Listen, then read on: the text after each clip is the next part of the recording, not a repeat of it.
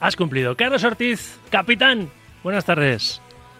Buenas tardes, chicos. ¿Cómo estáis? Yo le decía el otro día a Pablo cuando le pedía que, que concretase con el Barça, tu actual equipo y contigo mismo, ¿no? Este ratito de charla, le reconocía a Parrita que yo creo que eres el jugador de fútbol sala al que más veces he entrevistado en 21 años que llevo delante de este micrófono rojo. Carlos.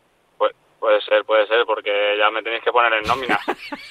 y esa frase me la has dicho muchas veces también. claro. Lo que pasa es que va pero sobrado. No cuela. Pues ya sabes, pero sobrado. no cuela, ¿eh? Pero si va sobrado, Ortiz. Si se te cae, se te cae el dinero de los bolsillos.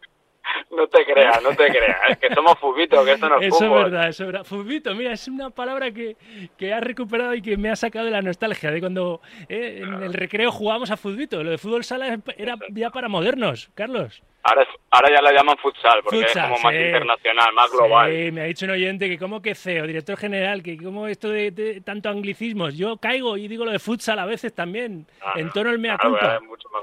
Claro que sí, ahora es mucho más global y hay que, hay que no llamarlo así. Bueno, 215 internacionalidades, ahí lo has dejado, ¿eh? En todo lo alto. Sí, la verdad, se, se dice pronto, ¿no? Son 15 años defendiendo tu país, tu, tu fútbol sala y la verdad es que muy muy contento, orgulloso de, todos estos años, de cómo ha ido la cosa. La verdad es que era impensable hace tanto tiempo y, y como te digo, me voy feliz. Bueno, cerraste el domingo tu etapa en la selección aportando en dos de los goles de España. Ganamos 4-1 a Ucrania en la final de consolación, ¿no? La medalla de chocolate esa que no, no gusta y tiene que gustar, porque al fin y al cabo, oye, es un no sé de chocolate, es un es un bronce. En un podio final es un es un bronce, ganamos 4-1 a Ucrania y, y Portugal, campeona de, Europa a la postre, fue la que nos echó en semifinales, nos ha echado los últimos tres torneos. ¿Qué pasa? Y ya no tenía a Ricardiño. ¿Qué, qué nos pasa con los vecinos? Bueno, pues al final ellos están haciendo las cosas muy bien también, andar con la tecla con, con jugadores y con estilo de juego. Y, y bueno, pues igual que antes éramos nosotros los que siempre les apeábamos de, de todas las competiciones, pues ahora está siendo ellos. Nosotros a trabajar más que nunca desde la humildad, desde, desde el respeto y, y intentar volver a ser campeones como hemos sido durante mucho tiempo. Y tú lo has sido. De hecho, eh, hablo de memoria. Tú tienes cuatro Eurocopas de Naciones, Sí, sí. cuatro. Eurocopas y un subcampeonato, dos subcampeonatos del mundo, ¿no? 2008-2012. Eso es. O sea, es, eso es ganar, saber ganar con España y, y haber dejado el pabellón muy alto cada vez que te has puesto esa elástica. Dime tu mejor momento. De los 215 partidos, seguro que hay uno. ¿El del debut, Carlos? ¿Y el de la despedida? Hay varios. Yo es que quedarme solo con uno sería un poco injusto. Yo hay varios, ¿no? El debut, por supuesto, que es muy especial. Luego mi- el primer europeo que yo jugué en Oporto también hubo un momento ahí en las semifinales contra Portugal que precisamente era- eran ellos los que iban ganando 2-0 y conseguimos levantar el partido y al final ganamos nosotros el torneo. Y luego me quedo también con la final de, Serbia del 2016, que, que era mi primer torneo como capitán y conseguimos también ganar y, y dando una imagen buenísima en la final contra Rusia. El peor momento, porque en la vida, a lo largo de 215 partidos defendiendo a tu país, hay buenos y, y malos. Mm, ¿Te quedas con un momento malo o ya se te ha olvidado? Eh, la verdad es que por suerte son mucho más los buenos que los malos, ¿no? Y, y si te digo esto durante 15 años, la- es que la cosa ha ido muy bien.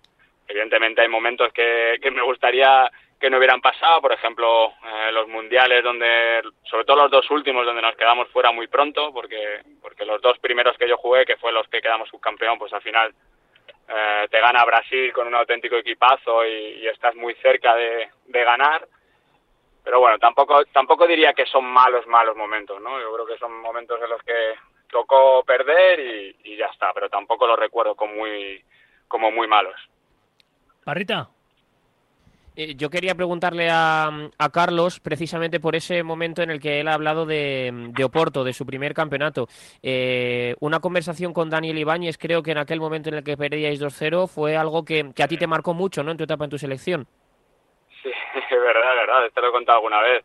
Estábamos perdiendo 2-0, quedaban 4 minutos, 5 minutos, estaba en el banquillo con, con Dani y, me dijo, y le digo, joder, Dani, no me jodas, la primera vez que vamos a perder, lleváis ganando todos los años últimamente y ahora que vengo yo vamos a perder. Me dijo, no, tranquilo, quedan 5 minutos todavía, o sea que estate tranquilo que esto le damos la vuelta. Y al final, mira, si lo damos la vuelta y fuimos campeones, o sea que... Dani Ibáñez seguro que es uno de los futbolistas que te ha marcado. Dime más compañeros, porque habrás tenido tu... ¿eh? ¿Tú heredaste el brazalete capitán de quién? ¿De, de Julito García Mera? No, no, No, no, no. tú no. eres Ha una habido, generación, ha habido sí. muchos, muchos compañeros. Eh, yo lo heredo de Jordi Torras. Ah, de Torras, Eh, vale, vale. Claro, y Torras eh, lo heredaba yo creo que de Kiki y de Luis. Es verdad, Era, era un poco ahí compartida Sí. entre Luis y Quique, porque, porque los dos iban más o menos a la par. Y, y yo lo heredo de, de- de Torras, la verdad. Y dime algún, algún compañero, aunque no se, no se van a Bueno. enfadar el resto, pero seguro que hay uno que dijiste, a este tipo le debo buena parte de lo que he sido después con España y también, porque recordemos, todos están en Movistar Inter, has ganado todos los títulos posibles, nacionales e internacionales, has estado en el enlace francés, eh, ahora estás, estás en el Barça, qué decir del, del Barça, no sé, Carlos.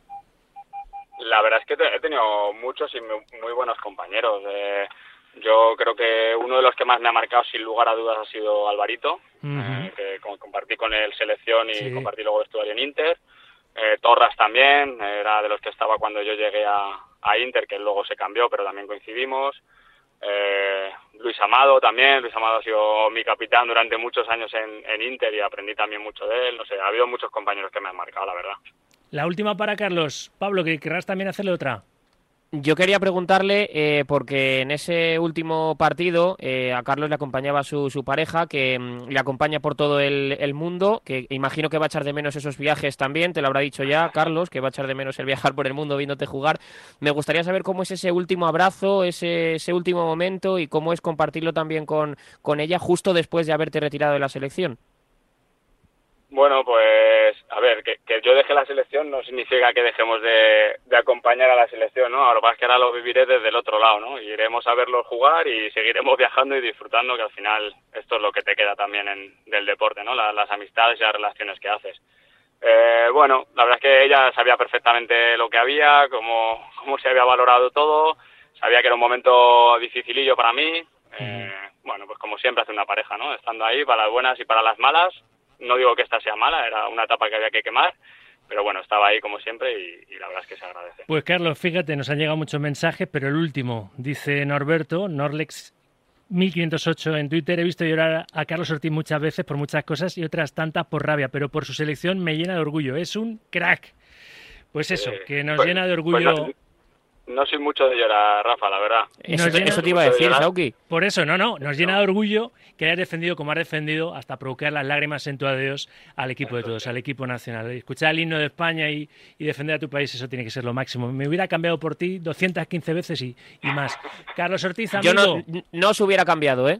¿No? ¿Por qué? No, seguro que Hombre, no. Rafa, Ah, que él no se hubiera Claro. cambiado por nosotros, claro, claro, no, no. No, no, no, digo que yo no te hubiera puesto en la posición de Ortiz. porque Ah, no, no, no, no, porque yo soy un tronco. Ahí me, ahí Claro, me tira, claro, me, tira- me corta las dos piernas, las tiras al río y flotan, Carlos, imagínate. Son de madera. Ortiz, Ya será menos. Ortiz, que te apreciamos mucho y lo sabes. Un abrazo grande. Y yo a vosotros, cuidaros. Un Gracias, abrazo. Carlos. Gracias, Parra. Hasta luego, hasta luego.